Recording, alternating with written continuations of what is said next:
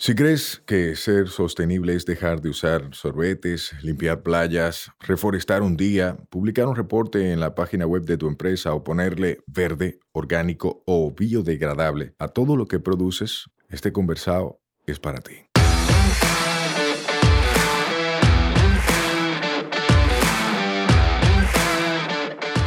Hola, soy Sayuris Bonet, el motorcito detrás de la empresa Una Vaina Verde. Y hoy vamos a tener un conversado sostenible.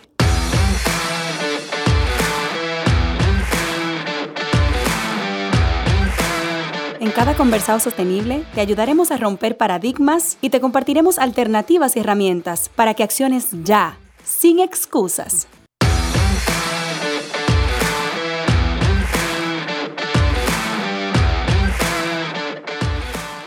Hola, hola hermosa familia verde, ¿cómo están? Llegamos a una nueva semana y a un nuevo conversado sostenible. Y hoy estoy feliz porque tengo en cabina a uno de los emprendedores que yo más admiro en lo personal, que es Modesto Ventura de Ecotrofeos. Hola Modesto, ¿cómo tú estás? Hello, hello, qué compromiso. ¿De verdad? claro, sí, claro, un compromiso fuerte. Cuéntame, ¿cómo estás? Eh, estamos bien y ahora compartiendo un poquito más contigo, mucho mejor con un compromiso de realmente hacer que esta vaina funcione. Me encanta. Modesto, mucha gente ya te conoce, porque mucha gente que sigue este podcast sigue una vaina verde, entonces ya te conoce, pero asumiendo que el que va a escuchar de repente todavía no, cuéntanos quién eres tú como persona. Modesto Ventura es un joven que desde que tiene siete años tenía el sueño de crear algo que sea diferente y que cuando muriera dejara una memoria y un legado. Modesto Ventura se define actualmente como un emprendedor social, que sabes que para haber riqueza deben haber personas y para que hayan personas tiene que haber salud y para que haya salud tiene que haber un conjunto de, de implicaciones que si no hay personas, ¿cómo van a haber productos? Y al final es una experiencia muy corta de ver la oportunidad de trabajar en una empresa privada.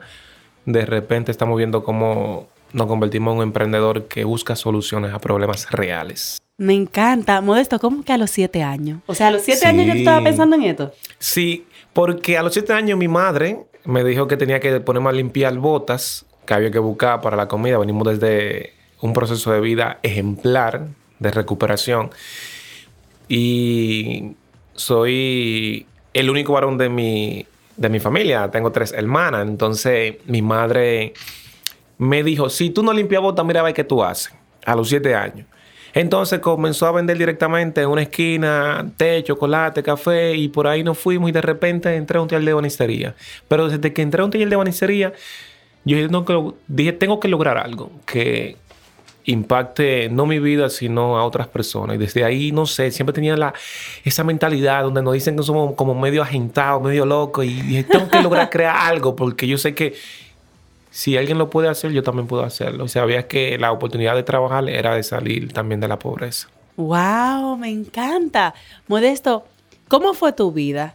Porque yo te escucho hablar de que tu mamá te dijo a los siete que o limpiaba bota o hacía otra cosa, es porque había una necesidad en la casa. ¿Cómo fue tu vida? Porque hay mucha gente que ve el presente y se olvida de su pasado. Entonces hay mucha gente que probablemente escuchándote a ti y tu historia se inspire y sí que era posible salir de ahí, salir de un hoyo. Sí, eh, hay una frase que en, el proceso de emprendimiento desarrollé personalmente que es de donde yo vengo hay más. Y esa frase implica que partiendo desde el origen, desde que tengo conocimiento de los siete años, trabajando, trabajé en gomera, en panadería y de repente entré directamente en un taller de banicería yo me di cuenta que cuando tú vienes de un barrio, me acuerdo que fue en Los Frailes, en las Américas, eh, donde tú además ves que la mala influencia es lo que más te rodea y es difícil incluso tú puedes encontrar buena influencia porque la falta de educación, todo eso, eh, te marca, te marca. Y es difícil también a, a, veces cuando no hay tantas oportunidades como hay hoy en día, más que nunca, hay muchas oportunidades, donde tú también no encuentre personas que te orienten. Porque es un ciclo que se crea mayormente en los barrios, donde tú estudias posiblemente en una escuela pública y de ahí sigues metido en el barrio. Es muy difícil. Y de ahí mi vida se marcó y, viene con un proceso que eh, me conoce un poquito personal, como te estuve contando. Y a los siete años que tengo memoria, cuando mi madre me dio a conocer de que había carencia en la casa, no podíamos asegurar que íbamos a comer, a desayunar y a cenar. Y mis tres hermanas también. Y mi padre y madre se dejaron desde el 1998 y bueno, prácticamente, sí, prácticamente iba por la misma edad que tenía. Y sucede es que desde ahí eh, mi madre me enseñó lo que era el valor del trabajo porque ella se levantaba conmigo a las cuatro y media de la mañana. Yo tenía que tomar un carrito arrastrándolo a esa edad en una subida para llevar eh, ollas que tenían chocolate, leche, café, termo de café. Y yo era el varón que tenía que ir subiendo. Mi hermana mayor, que se quedaba con la hermanita mía, entonces la cuidaba en la casa. Y como a 400, 500 metros de la casa había una esquina y mi mamá se ponía a las 4 y pico de la mañana donde chocolate, té y café. Yo era que siempre estaba ahí con ella. Y llegó el momento que ya tenía 7 años y me dice, mira, eh, yo sé que tú no vas a poder estar aquí explicándome en sus términos, uno un muchacho. Eh, o te me pones a limpiar zapatos o mira a ver qué hace, porque que también no quiero que esté aquí la mañana entera jugando. Y entonces me da vergüenza limpiar zapatos. ¿Te da vergüenza? Y cosa de la vida, que si yo tengo que hacer a limpiar zapatos ahora lo hago. Pero ¿sabes cómo? Innovando. Porque me di cuenta que realmente eh, eh, la mentalidad va desarrollándose. Pero me daba vergüenza limpiar zapatos. Y desde ahí de los siete años comencé a incursionar primero una, primero fue directamente en una gomera, que era ayudante, después una panadería, que hacía la ruta con una persona que entregaban, entregaban los panes. Y después entré, entré, entré a un taller de banicería, donde hay muchas memorias que... Me acuerdo que lo primero que cobré fue 50 pesos en 15 días, en el 2000. ¿50 pesos? Sí, 50 pesos. Y, era mucho para ti. Fue mucho para mí, pero me sentí también, wow, ¿y esto es lo que se siente trabajar? Y me acuerdo que más que recibir 50 pesos, fue la oportunidad de que encontré un buen tutor ahí. Puedo decir que realmente me acogió esa familia. Tanto que duré desde los 7 hasta los 13, 14 años. Y ya yo a esa tenía la llave del negocio. Ahora yo que abrí y cerraba. Porque tuve la oportunidad de ser responsable. Lo más raro de todo eso es que yo no tuve personas que me aconsejaran. Y puedo decir que yo sé que eh, cada persona creemos en algo. Y es que personalmente yo creía que había un ser superior y que Dios estaba ahí. Y sentía eso y veía siempre las oportunidades de que, aunque tal vez no tuviera un tutor personal, sabía que había algo espiritual que era inexplicable. Y encontrar un buen camino y ver que ahora muchos de los que yo conocí en ese momento también que eran jóvenes están muertos, otros tienen una mala vida, han caído en los vicios y ver que fui uno de los pocos beneficiados de poder salir y estar conversando contigo aquí, ¿sabes? Y si me escucho así es que me traen muchos recuerdos de, ese proceso y, nostalgia, pero a la, misma, a la misma vez una alegría de poder estar aquí sentado conversando contigo. Realmente que sé, mucho que me trae memoria. Ay, gracias por compartirlo, de verdad, gracias. Porque yo te digo, yo te admiro mucho. Y yo te admiro mucho porque he visto la tenacidad y la resiliencia con la que tú le das para adelante, no importa qué.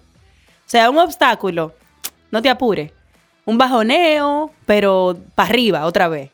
Porque tú has aprendido en tu vida que es así. Sí, sí. Porque si no te quedas estancado. Sí, y, y, como digo, de donde yo vengo hay más porque de donde yo vengo no hay oportunidades. Tú tienes que crearla. Y tienes que crearla a un nivel de que tienes que ser rechazado, tiene que, pasar vergüenza, tiene que estar dispuesto a que te digan que está en el medio o muchas cosas. Siempre digo, no hay que tumbar polvo, solamente demuestra que tú eres íntegro y si eres íntegro, alguien va a ver esa integridad y dice, pero confío en ti, o, soy diligente, o soy responsable en el horario de si me asignan una tarea. Y realmente, cuando digo que incluso de donde yo vengo hay más, es que puedo estar sentado contigo pero yo llegué a un nivel que ni podía tomar un préstamo, no tenía oportunidad de crecer. Es tantas cosas que tú dices, wow, es difícil. Emprender no es para todo el mundo. Emprender es que tú estés dispuesto a caminar 3 kilómetros, 5 kilómetros a pie por lograr estar en una actividad y estar presente por lo menos mirando por una ventana.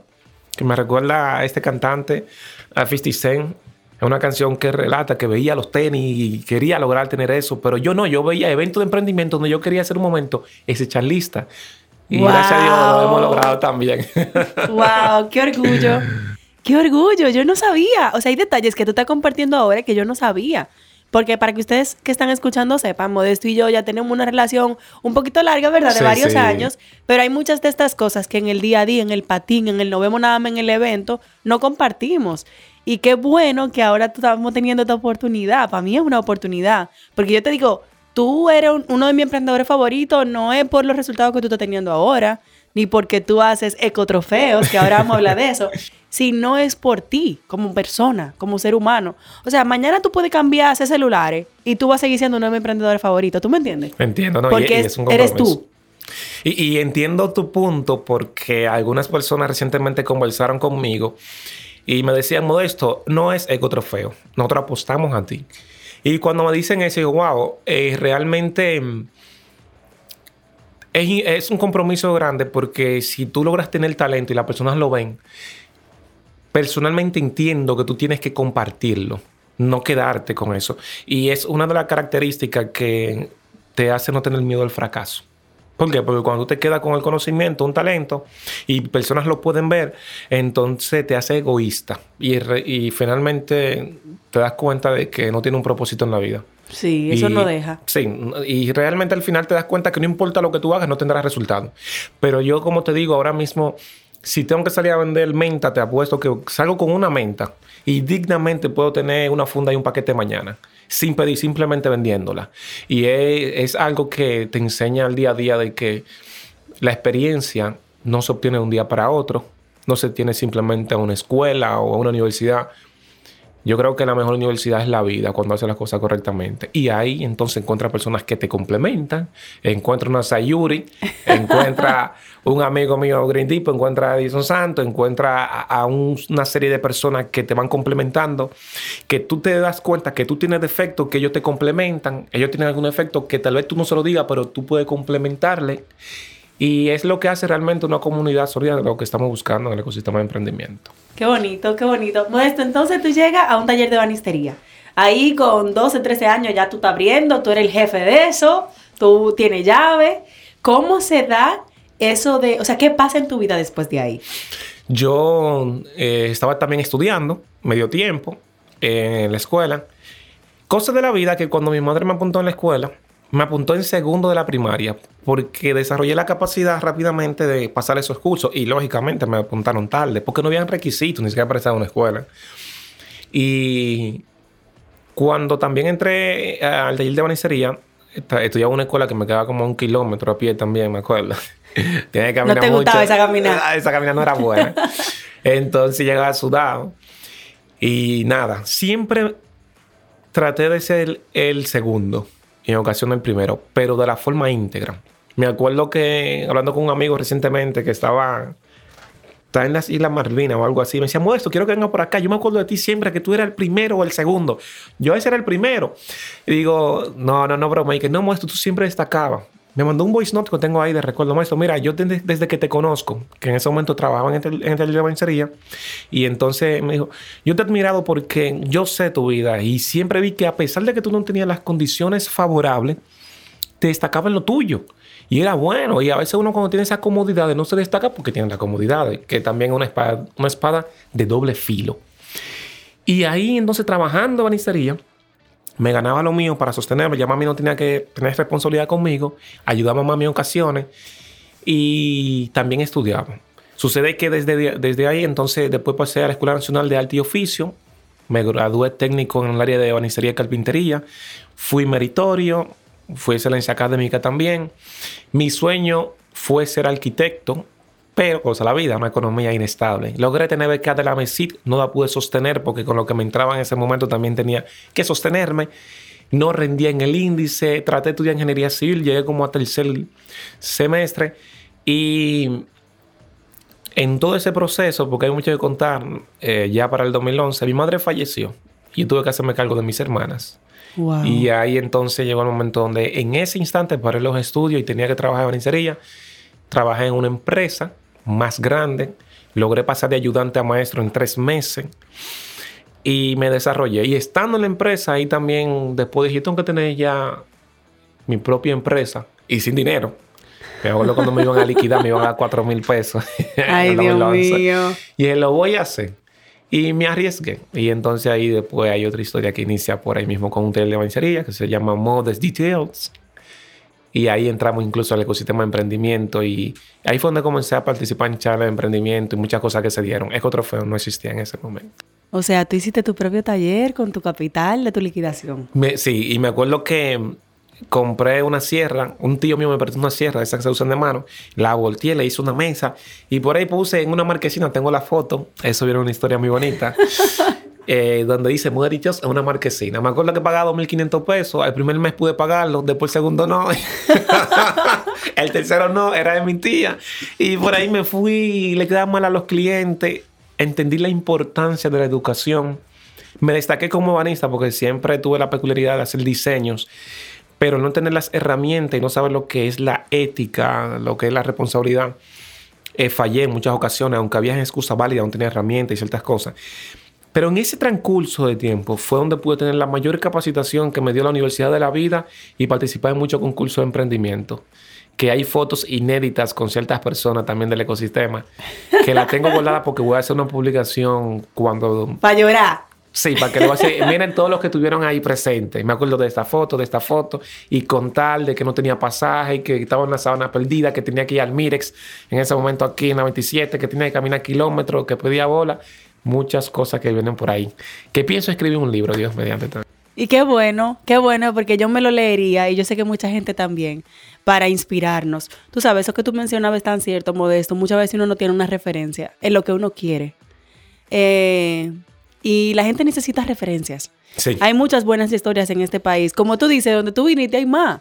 Esa gente necesita enterarse de que tú, aunque vienes de ahí, lo lograste para que te vean como una referencia. Las referencias en este país tienen que dejar de ser únicamente el béisbol.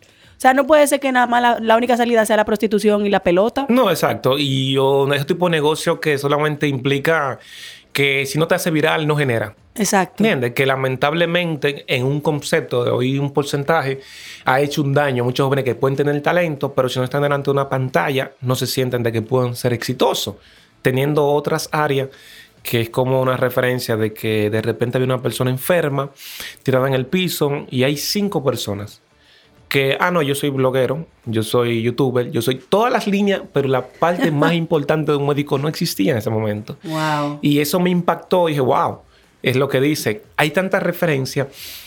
Y pensando en eso, me trae a colación algo muy importante. Ayer se me salían las lágrimas viendo un documental que tiró en YouTube la parte de History Channel de Lincoln.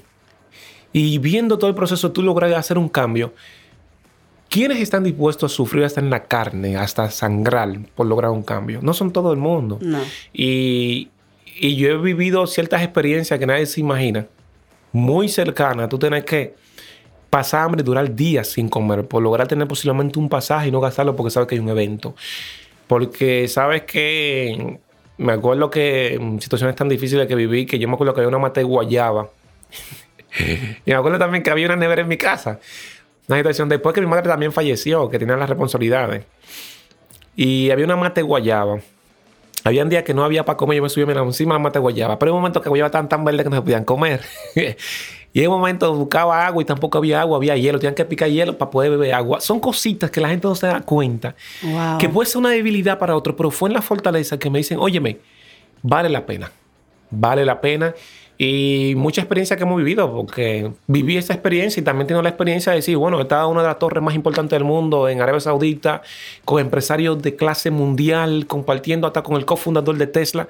Sí, de un extremo a otro extremo, son cosas que tú dices, wow. Pena, o sea, es algo que tú dices Hace dos años estaba ya en Arabia Saudita representando a República Dominicana con el eh, JB Strawell, con eh, el, fundador también. En la Copa Mundial de Emprendimiento. Sí, sí. Y, de repente estaba tú con Kevin O'Leary de, de de Shark Tank México, no, Shark Tank Mundial, de Estados Unidos, y con empresarios de alta envergadura compartiendo con ellos y que ellos se interesen también en tu proyecto. Claro, ahí pasó el tema que le hizo a todo el mundo hay que tener conocimiento de lo que uno está haciendo y tener números claros. Que ahí tuve cierto fallo por no tener el conocimiento necesario. Que si tuviera ahora, digo que hubiese estado aquí mismo Kevin Oliver sentado, quién sabe, con nosotros. hay muchas cosas que hay por ahí. Es que hay mucho aprendizaje. exacto, Y me encanta que eso es una de las cosas que más me gusta de ti, que tú transparentas lo bueno y lo malo. Hay mucha gente que está nada más vendiendo lo perfecto. Y uno dice, coño, pero espérate, porque a mí no me pasa toda esa vaina perfecta. O sea, ¿qué es lo que yo estoy haciendo mal? Y uno se pone en duda. Pero la gente que transparenta los procesos bien, o sea, lo bueno, lo malo, lo grise, uno dice, ok, no soy yo sola. Es una realidad. Exacto. No, y estoy de acuerdo contigo porque yo a veces estoy buscando referencia, como me decías anteriormente, eh, localmente. Y, tengo que buscar muy exhaust, ¿cómo se dice la palabra? Exhaustivamente. Exhaustivamente. ¿Quién puede hacer de referencia? ¿Sabes por qué? Porque yo me pudiera abrir aquí y no me da vergüenza me causa nostalgia muchos momentos que tú vives de, dificultad. Pero, ¿cómo yo puedo creerte si de repente yo veo que tú eres exitosa y se escucha todo muy bonito, pero no conozco esa parte donde tú me dices, óyeme, eh, tú me ves aquí, puedo tener 300 empleados, pero hace tiempo yo pasé por esto. ¿Qué pasa conmigo en ese caso? Que yo vengo y digo, wow. Crece la admiración. Esa es una motivación. Yo ahora sí. Porque estamos buscando referencias grandes, mundiales, mundiales, pero no buscamos lo que tenemos aquí. Sí, eso y aquí hay tanto talento, hay gente que son tan exitosas y también otras personas que no transmiten eso. Una persona me dijo, Modesto, no es recomendable a veces que te abras mucho. y yo le dije, seré uno más del montón entonces. Yo quiero ser modesto, que me digan, eh, modesto, ¿qué tú pasaste? No, sí, claro, muchachos, tú sabes lo que te come hielo porque no tiene agua, no sabes que come guayaba y subiste en una mata y o subido en la mata de noche, no hay luz, no ves si hay guayaba, tirado lagrimones y decir, yo tengo que salir de eso. Hermano, usted tiene que tener claro eso. También de repente tú dices, sí, yo estuve en ciertos lugares, estuve en Colombia, ahora vamos a viajar para negociaciones mundiales y sí, pero yo sé que a muchas personas pudiera eh, decirle de, referencia, viví, yo sé lo que es eso. Y si, óyeme, se puede, se puede. Yo tuve cerca de las drogas, de muchas cosas que pudieran ser ahora mismo la raíz de que eso no existiera. Pero gracias a Dios puso las personas indicadas para que en ese momento me dieran consejo y una frase que se me quedó, óyeme, el que se lleva consejo muere de viejo. Simplemente yo siempre tuve atención a eso porque yo no me la sé toda. Todavía tú me dices esto, hay que mejorar en todo esto en ecotrofeo. Vamos a hacerlo. Como hoy que entra una persona nueva a laborar y dije, mira, hazte de cuenta que esto es tuyo. Lo que hay que cambiar hay que cambiarlo. Todo el que entra en la empresa, lo que hay que cambiar hay que cambiarlo. Dime, porque yo no me la sé toda. Y simplemente comencé con la idea, pero no posiblemente que la termine. Y así que vamos. Qué chulo. Ya mencionaste Ecotrofeo. Wow. Ha sido, qué bonito. O sea, me encanta esta primera parte del episodio porque ha sido sobre ti. Eso es realmente lo que buscamos en cada conversación sostenible, que la gente conozca al que está detrás de la función. Porque hay veces que una gente te pregunta quién tú eres y tú de una vez, ah, no, yo soy fulano del de Ecotrofeo. No, tú eres mucho más que eso. Ecotrofeo llegó ahora. Exacto. ¿Tú entiendes? Entonces, ahora que ya conocemos a Modesto, el emprendedor, el fajador, el que viene de abajo, pero ha sabido navegar, ha sabido ayudar a su familia, echar para adelante, volverse un referente para gente que no creció necesariamente en la condición tuya. Yo te digo, yo no crecí con ese tipo de necesidad de estar latente. Sí que uno que otro día había que manejarse, comer lo mismo, pero yo nunca pasé hambre. Entonces, escucharte a ti y saber que yo me siento en la misma mesa que tú, en muchas ocasiones tú me llevas a mí a la mesa, como los programas de emprendimiento que tú me llamas, ay, ya está el programa, ya participaste, te voy a mandar el link para que aplique, eso está genial, lo, tenemos que ganar, se queda entre tú o yo. O sea, cuando yo escucho eso, yo digo, coño, qué tipo que vale oro. ¿Tú entiendes? Porque la mayoría de la gente se entera de los procesos y ni te lo dice. Porque entiende que entra competencia y que no va a ganar. Exacto, exacto. Y, y es la parte donde tú dices, tengo que ser diferente. Y lógicamente, no es que no te pase por la mente, pero es ahí donde tú muestras que es como las personas dicen mucho, el destino se pone en tu favor cuando realmente tú tienes la buena intención. Entonces, yo lo digo, o sea, tú sabes lo bien que yo me sentiría, lo orgulloso que me sentiría, o lo orgulloso que uno se siente cuando hay un dominicano que destaca en pelota. ¡Wow! De repente David Ortiz también llegó a de la fama. Chévere. Por eso soy dominicano, ¿me entiendes? muy feliz. Pero cuando tú eres egoísta y solamente piensas en ti, se va a reflejar al final en lo que tú haces. Es imposible que tú tengas éxito en algo, porque al final puede tener éxito, la gente más va a estar contigo por el beneficio que saca de ti.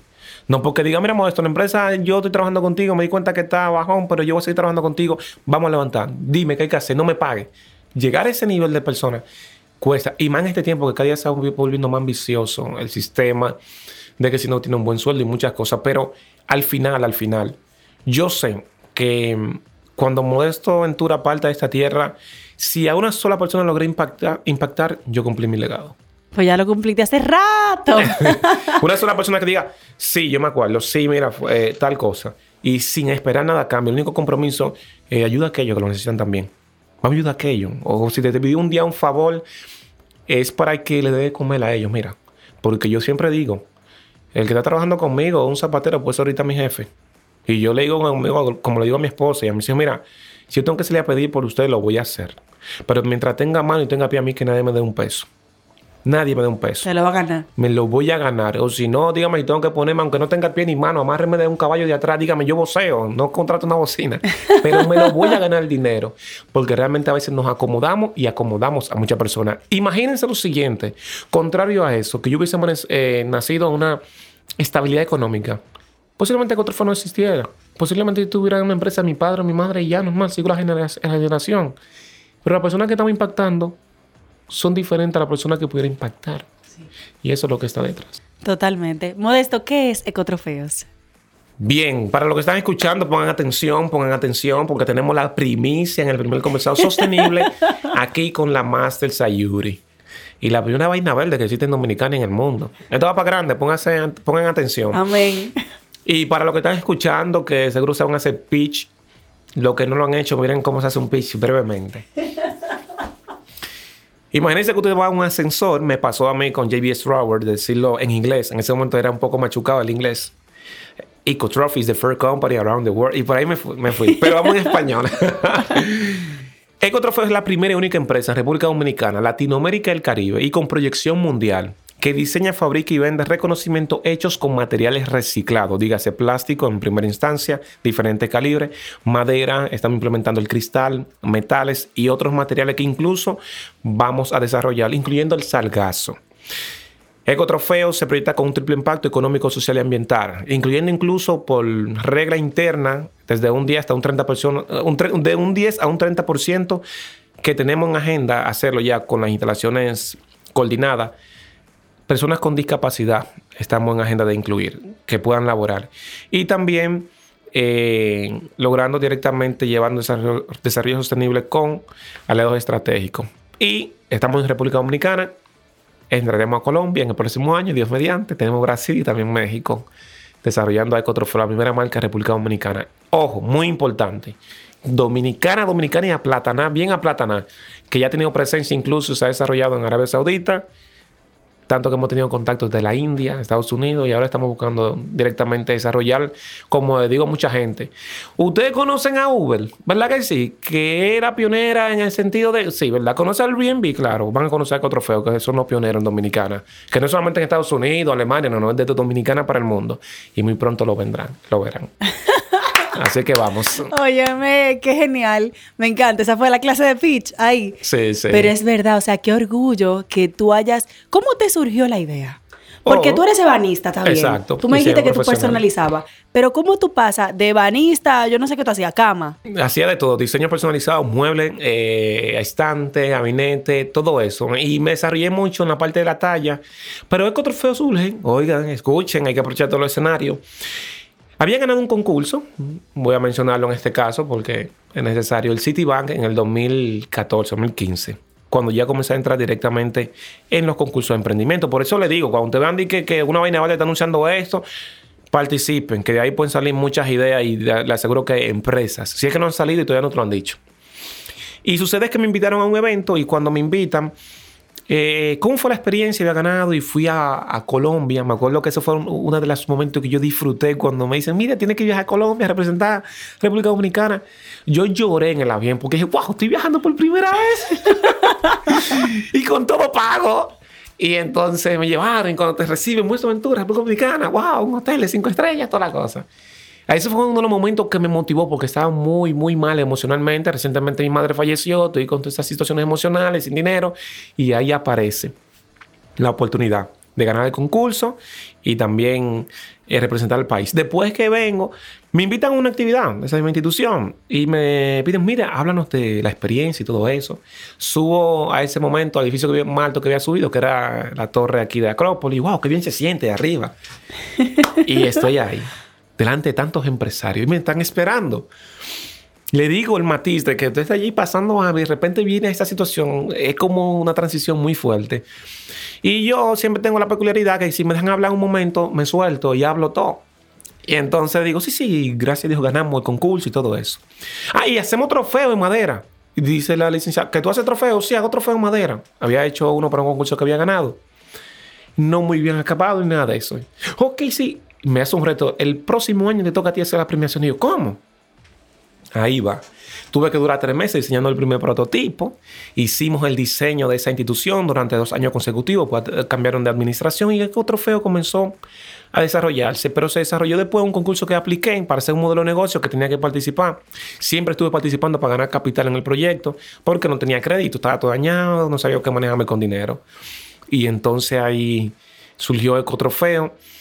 Y en ese concurso lo, me acuerdo que participé con nuestro querido hermano Braulio EcoBorder. ¡Ay, Braulio! Peach Care for Waste. Y ahí ganamos el primer premio para Eco Trofeo, 50 mil pesos. Y el compromiso era registrar la empresa. La registramos, pero quedó en gaveta. Y ahí entonces no estaba tan atento porque Ecotrofeo no tiene el conocimiento necesario. Y de repente comenzó a indagar sobre el mercado de las premiaciones. Y sale una publicación de las empresas más grandes del país, dando números y cifras. Y todo lo que veo, llegó, pero el problema, importación, un millón de unidades, goma, resina. Y esto, digo, wow, pero todo este problema.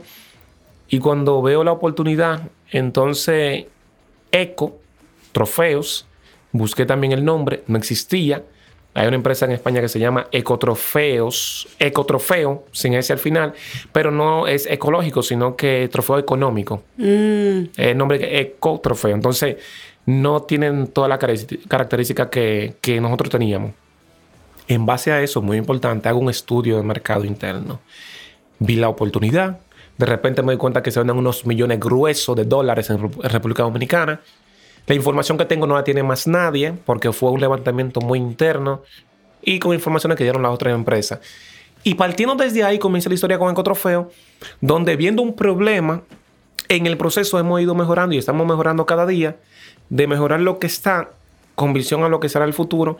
Y algo muy importante, como sabemos que también tomó auge la parte de la sostenibilidad, caímos en el mismo tiempo necesario. De En el eso, boom. En el boom. Tanto que Ecotrofeo, le digo que tenemos más demanda que oferta y ahora mismo estamos preparando la plataforma. Desde un local pequeñito que teníamos, ya tenemos un local bastante grande con una empleabilidad y preparando todo que se va a esa- desarrollar en ese momento. Pero fue de un concurso de emprendimiento y hablando. Y me hicieron un reto, tú vas a hacer trofeo. Ok, lo voy a hacer. Wow. De ahí fue que partió todo. ¡Wow! ¡Qué bueno! Y qué bueno que esa gente te retó. Sí, fue un Porque reto. te puso la vara alta, pero tú le metiste mano. De una vez. Y es el tema. O sea, o sea, yo creo que lo más difícil fue poder so- eh, sobrevivir a las necesidades precarias. Ya esto tenía que salir por... Y si cometía un error, volvía de nuevo. Y si no le gusta, volvía de nuevo. Y eso pasó, por cierto, como tres veces. No, no nos gusta. Voy de nuevo. No nos gusta. Y yo cogiendo desde allá, desde, la base de San Isidro hasta aquí, hasta la Chulchi. Y, y, y me acuerdo que a no tenía ni siquiera el dinero y pedía prestado, préstame esto para llevar la muestra. Y al final logré el primer contrato con ellos. Me acuerdo que, que fue una venta muy buena. Y después otra institución nos logró también hacer unos pedidos con las pocas herramientas que tenía. Con lo que comencé ahí. Ya Tú, ahora, ¿no? tú, haciéndolo tú. Sí, yo solo así.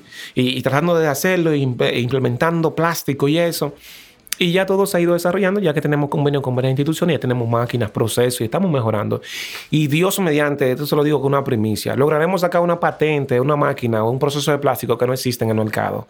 Y eso hace también de Dominicana y también de Ecotrofeo. Muy ay, pronto. ay, ay. Ténganlo presente. Ay, ay, ay, de verdad, Modesto. Mira, te felicito. Siempre lo hago cuando tengo chance, pero voy a aprovechar para hacerlo ahora públicamente también. Porque Eso es lo que se necesita en este país. Mucha gente romantiza la sostenibilidad, romantiza el desarrollo sostenible. Sí, sí. Oye, me mete mano. Y punto. Encontrar una necesidad, suplirla, dale para adelante. Sí, porque se ve muy bonito y como te digo, tú y yo, por ejemplo, tuvimos recientemente en la premiación de FedEx que tuvimos la primicia de ser los primeros. Porfirio. Señores, y oigan, oigan esto, espérense, para que, que no lo sabe. Yo me enteré del concurso de FedEx por Modesto. O sea, Modesto me mandó la aplicación. Me dijo, mira, llénalo. Es un formulario fácil, saca el tiempo y aplica. Que tan bueno los premios. Y de repente, imagínense, se ganó ese segundo lugar y yo, yo humildemente se lo puedo decir públicamente. Yo no quería participar, pero una profesora que conoce mi historia me dijo, esto participa. Y yo, por favorecer a mi profesora y el que tengo respeto, gané el primer lugar. Pues yo estaba buscando el, el- Yo pensé en el décimo lugar y tenía calculado esos 107 mil pesos que iba a, a ganar, ¿qué podía resolver? Y de repente logramos ganar el millón y pico y ya por ahí hay mucho que contar. Pero realmente le digo, eh, eh, me sentí muy bien por la acogida de todos los que participaron, de que disfrutaron conmigo.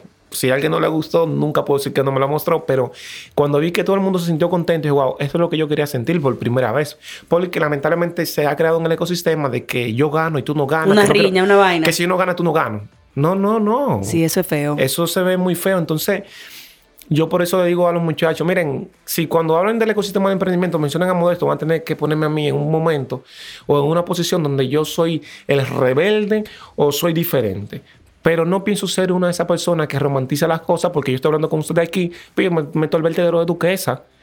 Yo me quito mi camisita y estoy ahí normal con el vertedero de duquesa ahí limpiando plástico de arena, de, de mure, quién sabe las infecciones también, que aunque uno tenga guan- guante, uno ve, uno ve necesidad de otras personas, que usted va a la empresa y me ve a mí, ok, a tener una actividad como estaban en FedEx recientemente, y ok, delante de la prensa, pero después usted vaya a tomar con otra ropa como que soy un operario normal. Aquí yo no tengo posiciones, simplemente tengo la oportunidad de crear una idea y un sueño que está construyendo con más personas que son colaboradores. Y así como puedo estar con ustedes conversando aquí, también puedo estar en cualquier lugar haciendo cual- cualquier trabajo. Yo que puedo ponerme en ocasión el papel de CEO, el papel de operario y cualquier cosa que sea necesaria, porque eh, de donde yo vengo hay más. De donde tú vienes hay más. Me encanta esa frase. Me encanta. Modesto, si yo te digo, dámele tips a los emprendedores que están pensando en emprender, sobre todo en este mundo eco, en este mundo sostenible, ¿qué consejos tú le darías? ¿Están dispuestos a sangrar por lo que quieren? Sería la pregunta para mí. Wow. Y dicen, sí, sangrar literalmente, sí, sangrar. Sangrar donde tú vas a tener que pensar en que tienes que dejar de comprarte hasta un pantaloncillo. Son cosas tan, tan reales que la gente no se imagina. Y usar un pantalón un mes entero y olvídate comprar ropa para ti, para tú comprar un martillo, para tú comprar una cegueta, para comprar ciertas cosas. Tienes que estar dispuesto y el tips que, te, que, daría en forma de pregunta. Estoy dispuesto hasta que mi propia familia me diga que estoy loco, que estoy loca, por emprender en algo que nadie se imagina que existe o que veo una oportunidad. ¿Saben por qué le hago esa pregunta en forma de tips? Por lo siguiente. Si yo hubiese puesto un colmado, se vería más futuro en mí que puedo vender un colmado que crear eso. Conozco personas hoy que me decían, guau, esto. Cualquiera que te vea a ti no se imaginan. Digo, imagínate, la gente dice, wow, trofeo, reconocimiento. Pero nosotros no vemos eso. Nosotros estamos viendo algo más allá. Igual les recuerden, cuando te ven que una empresa tan conocida como Coca-Cola, como dicen por ahí, vende X líquido, que dicen otro nombre, ellos no venden el líquido, ellos venden algo que se llama emociones, donde tú ves colores, textura, o te ven en el momento que tú estás en el desierto de Sahara con esa sed. que tú, que tú vas a pensar en agua, te están mostrando una botella con líquido. Nosotros no. Yo le digo la verdad. Primero es que primero piensen en si están dispuestos a emprender sin que le paguen. Si usted quiere dinero al principio, ya digo, usted fracasó. Fracasó porque fracasó. Nosotros vivimos la experiencia. Y el tips que daría es que perseveren en lo que quieren. Que sean disruptivos. Porque si no, vamos a crear otro sistema igual. Y entonces no salen las personas que hacen incluso a la política diferente. eh, se desarrollan en cierto ámbito diferente. Yo creo que la perseverancia, la fe en uno mismo, yo personalmente creo en Dios sin dudarlo porque ha sido la referencia personalmente para mí, la experiencia que he vivido. Y en lo que usted crea que usted se agarre de eso y que usted sepa de que primero tiene usted que pensar que tiene que darlo todo. Si usted no está dispuesto a sufrir por lo que quiere, es difícil que tenga éxito. podemos ver a Sayuri aquí, pero ¿cuántas veces posiblemente no pensó antes de hacer eso conversado sostenible? Y posiblemente también hay que ser realista. ¿Qué impacto tiene? La gente ve de afuera, pero ¿qué va a pasar? Que dentro de dos o tres años, todos los que hemos pasado por acá, vamos a decir, miren esto que está guardado hace tiempo, que Modesto dijo que iba a hacer esto, o Green Deep dijo que iba a hacer esto, Fulano dijo que iba a hacer esto. Lo logró. Y la primera vez que lo dijo fue en conversado sostenible. Entonces llega el momento donde ustedes no se imaginen que hay personas de hace tres años en adelante, como vemos referente, una persona que se destacó mucho en el Dembow, buscan esa foto y esa imagen, ese video, dicen, wow, mira cuando lo dijo. Entonces el impacto está ahí. Hace cuatro años se hizo la entrevista o el conversado, el podcast, pero mira el resultado. Entonces, tiene que tener perseverancia, tiene que tener fe en sí mismo y sobre todo, que esté dispuesto a cambiar esta vaina por encima de todo el mundazo. Y ya, que esté dispuesto a hacer lo que sea que tenga que hacer. Y yo le apuesto, mucha gente dice el universo, lo que sea. Yo creo que Dios te va a poner las personas indicadas, los recursos indicados. Y cosa de la vida, va a aparecer un concurso que tú vas a ganar solamente para eso. Así pasó también directamente con Ecotrofeo. Y aunque ustedes no lo crean, nosotros tenemos llamadas a diferentes partes del mundo y que dicen que en Colombia no existe eso, que es aquello. Y tú dices, bueno, aquí hay algo muy grande que usted está pensando que va a vender 100 mil pesos. No, usted puede vender millones de dólares. Y como se lo dije a una persona, vamos a convertir a Ecotrofeo en un unicornio. Ay, que se escucha imposible, valoración de mil millones de dólares. No, no, no, yo creo que Ecotrofeo se puede convertir en un unicornio de República Dominicana en el sector de las premiaciones. Y eso va a hacer que el modelo de negocio actual que existe en este sector tenga que cambiar, que sea más sostenible, más responsable, con un triple impacto. Y que sepan, que sepan que no podemos dejar a Dominicana que todo lo que tenemos acá sea importado, tenemos que exportar la cultura a través de los productos que hacemos. Y nosotros ya lo hemos hecho, así que prepárense, van a escuchar Ecotrofeo por ahí, se van a encontrar. Modesto, gracias por este tiempo, gracias por compartirnos tantas cosas tuyas personales, tantos aprendizajes tuyos como emprendedor, tantos tips como empresario. Porque mucha gente, a veces a mí me pasa también, que yo digo, bueno, todavía yo me digo empresaria, pero ya uno va cerca de empresario. Eh, todavía yo me digo emprendedora, pero ya uno va caminando. y Sí, es un tema porque a veces yo no sé, digo, no, soy emprendedor, porque muchos no, que tú eres empresario, tienes una planilla, tienes empleado, paga todo. Digo, sí, pero es que esa chispa. Sí, eh, eh, ojo, ojo, es la parte importante. Cuando tú eres emprendedor, lo tienes como esa energía.